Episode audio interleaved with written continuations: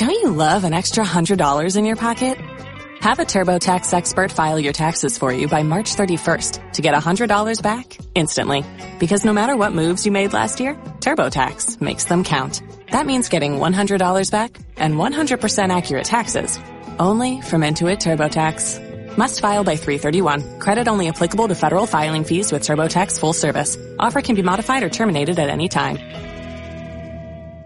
También, como, como decíamos, este, hay toda una lectura ¿no? que se va a hacer ahora a partir claro. del anuncio ayer de... Eh, no está del todo, digamos, formalizado en los términos de, bueno, qué tan cogobierno puede llegar a ser en caso de que Javier Milei, ahora con el apoyo de básicamente Mauricio Macri, ¿no? Patricia Burri estaba ahí, pero en representación básicamente de Macri, con de un espacio de, del PRO, de los halcones del PRO ahora jugando este, decididamente. Esto me parece que cambia un poco la, lógica electoral que veníamos este, trayendo con Sergio Massa. Y bueno, justamente para charlar un poco cómo están viendo esto, que para nosotros, este, entre las internas, los cuestionamientos, todo esto es un poco como este, bastante conocido en la Argentina, porque ya lo hemos visto incluso hasta dentro del gobierno del oficialismo, pero bueno, para el mundo es una cosa extraña y hay que ver con qué lectura se hace en base a eso para charlar un poquito la visión del exterior. Estamos en comunicación con Daniel Kerner, que es el jefe para América Latina de Eurasia Group. Daniel, Leandro Gavin te saluda. Buen día, ¿cómo estás?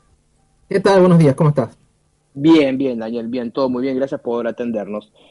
Eh, ¿Cómo, cómo lees el, particularmente bueno, el anuncio de ayer de este, la formalización de alguna manera de, bueno, de un impulso que el candidato libertario parecía que había quedado bastante diezmado después de la, de la elección del domingo y ahora hay un, un apoyo que algunos dicen, bueno, hay que ver qué tan decisivo es, pero por lo pronto moviliza un poco esto donde parecía que Sergio Massa este, eh, tiene, tenía el camino más allanado. ¿Pensás que esta unión de una parte de, del PRO, digamos, este, yendo directamente a apoyar al candidato libertario, puede modificar un poco esta idea de que Sergio Massa tenía este, ganado de alguna manera la, elección ahora el 19?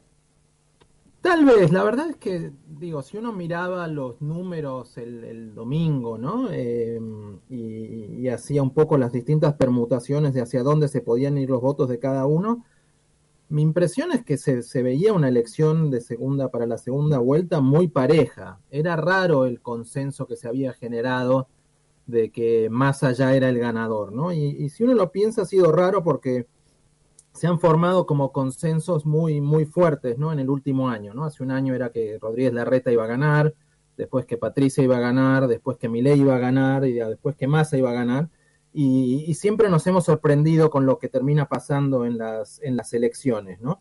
Entonces, mi impresión es que era más una cuestión de expectativas, que las encuestas o la mayor parte de las encuestas mostraban a, a arriba y a Massa segundo y terminó siendo al revés lo que formó esto, pero en algún punto creo que si uno mira más o menos hacia dónde se pueden ir los, los, los votos, con la incertidumbre de que las encuestas han fallado bastante en Argentina, yo creo que íbamos a una elección muy pareja.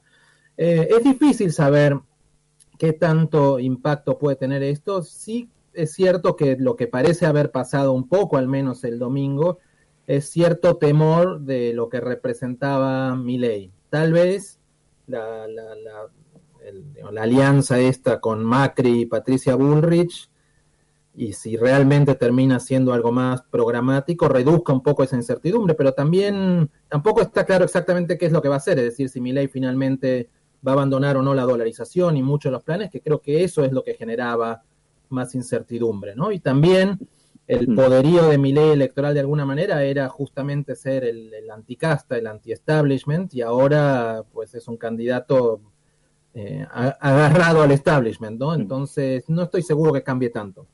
Sí, sí, ahí, ahí, me parece, este, Daniel, donde lo, lo, que queda claro y donde finalmente se debate esto, que, que, que, ya es muy conocido, digamos, pero bueno, finalmente queda bien blanqueado. Esta es una elección entre el antikirchnerismo y el kirchnerismo, básicamente, porque al final vos decías acá, bueno, Milei tiene que recurrir a parte de la casta que denostaba para armar o por lo menos tener este tipo de, de, apoyo. Los radicales quedan completamente afuera. Los radicales en realidad parecía que estaban mejor, o sea, lo, todos, todos lo sabemos, los radicales se sienten más cómodos con Sergio Massa que con Patricia Burrich incluso, este, muchos gobernadores han jugado decididamente de esa manera y tienen relación ya histórica con Massa.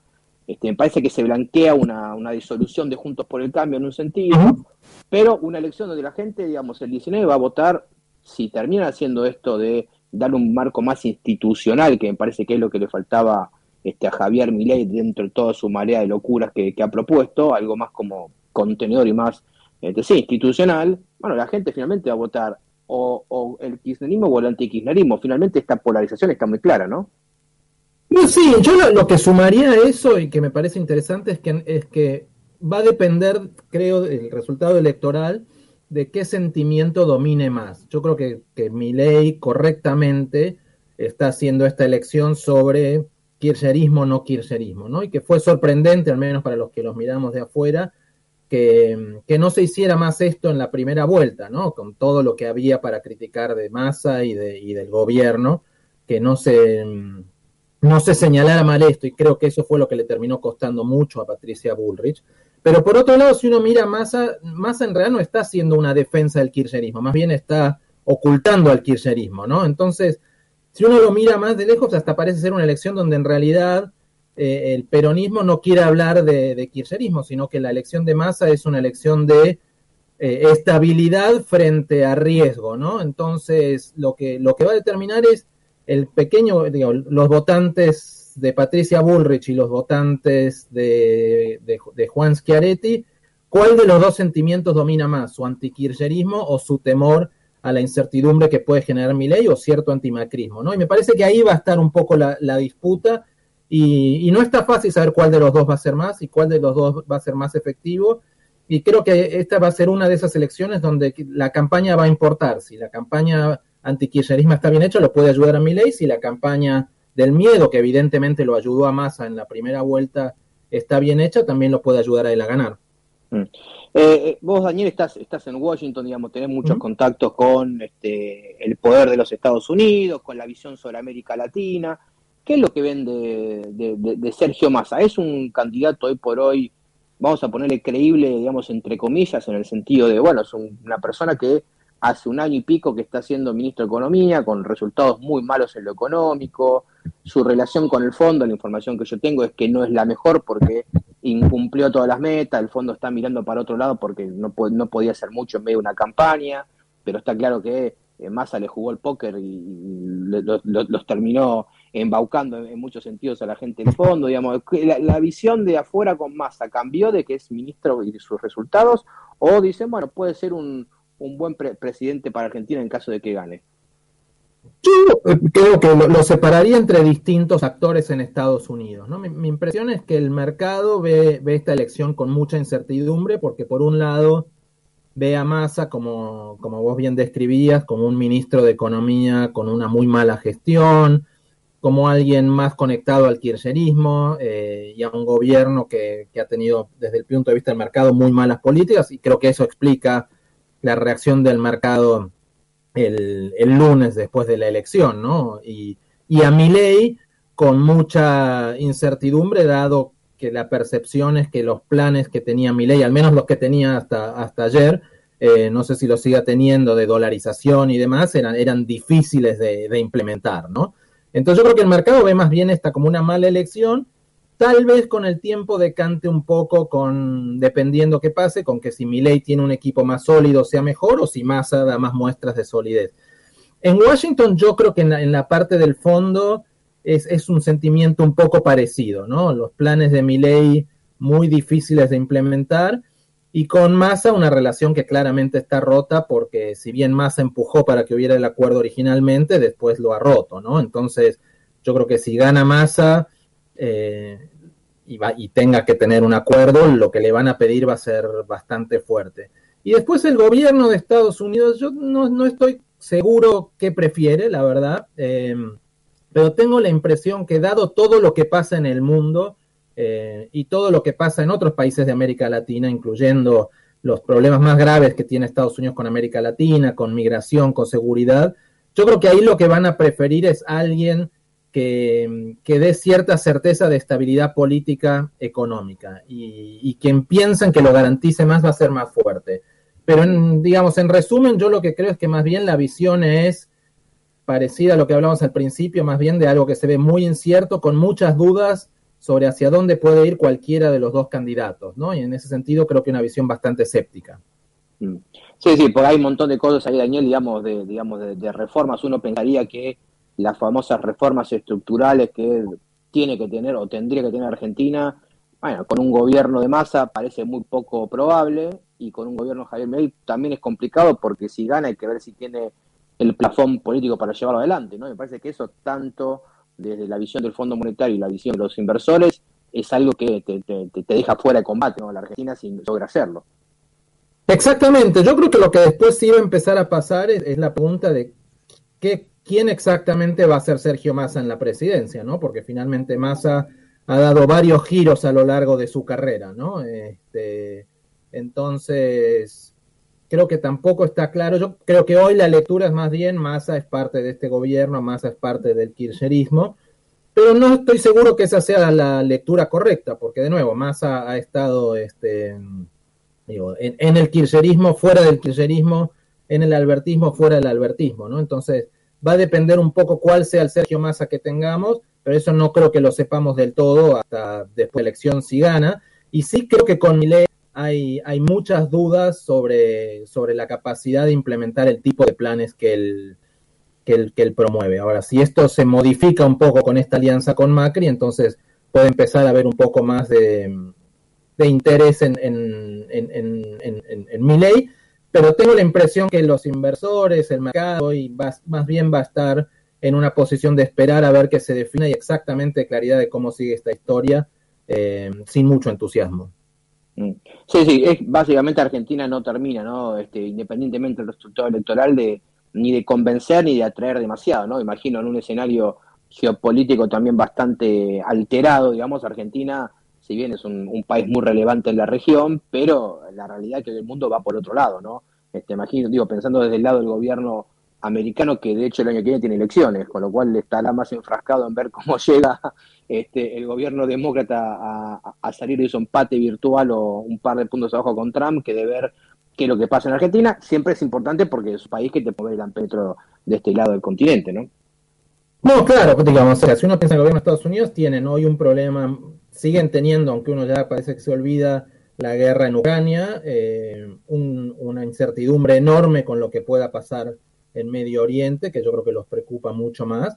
Un problema doméstico muy fuerte, digo, hasta, hasta, hasta, hasta, ayer todavía la Cámara de Diputados en Estados Unidos no tenía un presidente, es decir, el gobierno está paralizado y Estados entra a una elección muy peleada, muy difícil, muy incierta, donde también hay un panorama relativamente incierto económico, porque finalmente la inflación ha bajado, pero no ha bajado del todo, la recesión iba a venir, pero no ha venido, pero entonces, o sea, también hay, hay una cuestión de, poca claridad de cuál va a ser el panorama económico en Estados Unidos. Y, dentro de los problemas más fuertes son problemas de migración, que se, ha, que se ha complicado mucho, y problemas de seguridad y de drogas. Dentro de eso, Argentina para bien y para mal, queda un poco este, fuera de las grandes preocupaciones. Yo creo que eso le da cierto espacio al próximo gobierno para negociar con Estados Unidos, porque tengo la impresión que sea el que sea el gobierno, lo que va a preferir es que no haya otro foco de inestabilidad que complique a Estados Unidos. Entonces yo creo que en ese sentido el, el gobierno puede, puede, va a querer trabajar con el que fuera y tratar de ayudarlo dentro de lo que pueda, porque tiene otras prioridades mucho más graves y mucho más acuciantes políticamente que, Argentina. Sí, ahí, ahí Massa juega, ¿no? Él, tiene, él muestra mucho su carta de su relación con, con Juan González, que es la persona encargada para América Latina del gobierno de Biden, chapea mucho con eso. Juan González cuando viene acá se va a comer un asado a la casa de Massa. Él dice que tiene muchos contactos este, con, con, Estados Unidos y vende que tiene muy buena relación, cosa que por para, para Argentina no ha tenido demasiada este, demasiado rédito, por lo menos hasta ahora. Uno puede decir, bueno, quizás el fondo ahí, que obviamente Estados Unidos es el accionista número uno, es el que puede llegar a decidir, algo por ahí, todas estas cosas de que el fondo mirando para otro lado los, los miles de incumplimiento de masa de las metas, uno puede decir, bueno, por, por ahí esa ficha la jugó y está en eso, pero vos decías, ¿no? Para adelante el fondo, si llega a ganar masa, se va a poner mucho más duro. Primero porque ya lo conoce y segundo porque sabe que ahora sí tiene que ser un programa de largo plazo de Argentina pidiéndole cosas que va a ser difícil que, que, Massa este, haga por lo menos en un inicio de, hipotético gobierno. Sí, va a ser una negociación difícil, ¿no? Porque, porque si es Massa, ya, ya saben que, que incumplió una buena parte. Eh, si es Milei, pueden darle al menos el beneficio de la duda. Igual imagino que alguien como Milei va a ir con un programa, después si lo cumple o no, que al menos desde el punto de vista del fondo va a ser más, más aceptable. Con Massa hay una duda más grande la ventaja que creo que va a seguir teniendo Massa a pesar de todo es que el fondo igual va a querer seguir cobrando e igual va a querer eh, evitar ser visto como el que, el que tire a Argentina hacia una nueva crisis. Pero sí comparto que la negociación que va a tener, ya la negociación última antes de las pasos parece haber sido mucho más dura que las anteriores y creo que la de después de las elecciones va a ser mucho más dura porque imagino que el fondo va, a esperar medidas eh, tempranas y rápidas antes de, acordar para no tener que volver a pasar por un proceso donde tienen después que, mirar para otro lado cuando Argentina incumple. Mm. Daniel, vos estás viendo, eh, hablamos de la agenda muy inmediata, esto digamos, obviamente puede decantar para cualquier lado, pero digamos los grandes temas siguen estando ahí, digamos, Argentina es un país estancado, con una inflación este, muy complicada de controlar, recesión seguramente el año que viene este, también lo que marca un poco el Fondo Monetario y la expectativa de, de, los inversores, digamos, es puede ser otro año perdido el 2024 para Argentina o puede quizás con el tema de la cosecha o el tema de alguna mejora de los dólares más o menos ir llevándola. Imagino que el resultado electoral también va a marcar mucho, ¿no? De lo que va a ser eh, la economía argentina que viene, pero igual tenés algunas cuestiones que hay que remarle bastante. No, claro, yo creo que Argentina para bien y para mal está en una situación donde ahora sí necesita un plan de estabilización en serio. Creo que va a ser difícil después de las elecciones para un gobierno hacer eh, ir poniendo parches, ¿no? O, el plan este llegar que tenía masa, porque sigue no teniendo reservas, teniendo una situación fiscal muy delicada, sin acceso a financiamiento y una inflación ya en, en niveles muy altos, ¿no? Entonces, y yo creo que, y que puede sostenerse en algún punto sin colapsar, por todos los controles de cambios y de precios que tampoco son sostenibles en el tiempo, ¿no? Entonces creo que la realidad de alguna manera u otra va a forzar al próximo gobierno a hacer un plan de estabilización y si no lo hace, entonces creo que no va a salir. Creo que el próximo año va a ser difícil en ese sentido porque todas las medidas que creo que vaya a tener que tomar, sea quien sea, van a ser política y económicamente difíciles si, si lo hace rápido y lo hace bien, tal vez la salida sea un poco más rápida y Argentina recupere un poco. Si lo hace mal, va a tardar más tiempo, ¿no? Pero creo que creo que Argentina ya está en un punto donde no tiene muchas más salidas que eso, ¿no? Mm.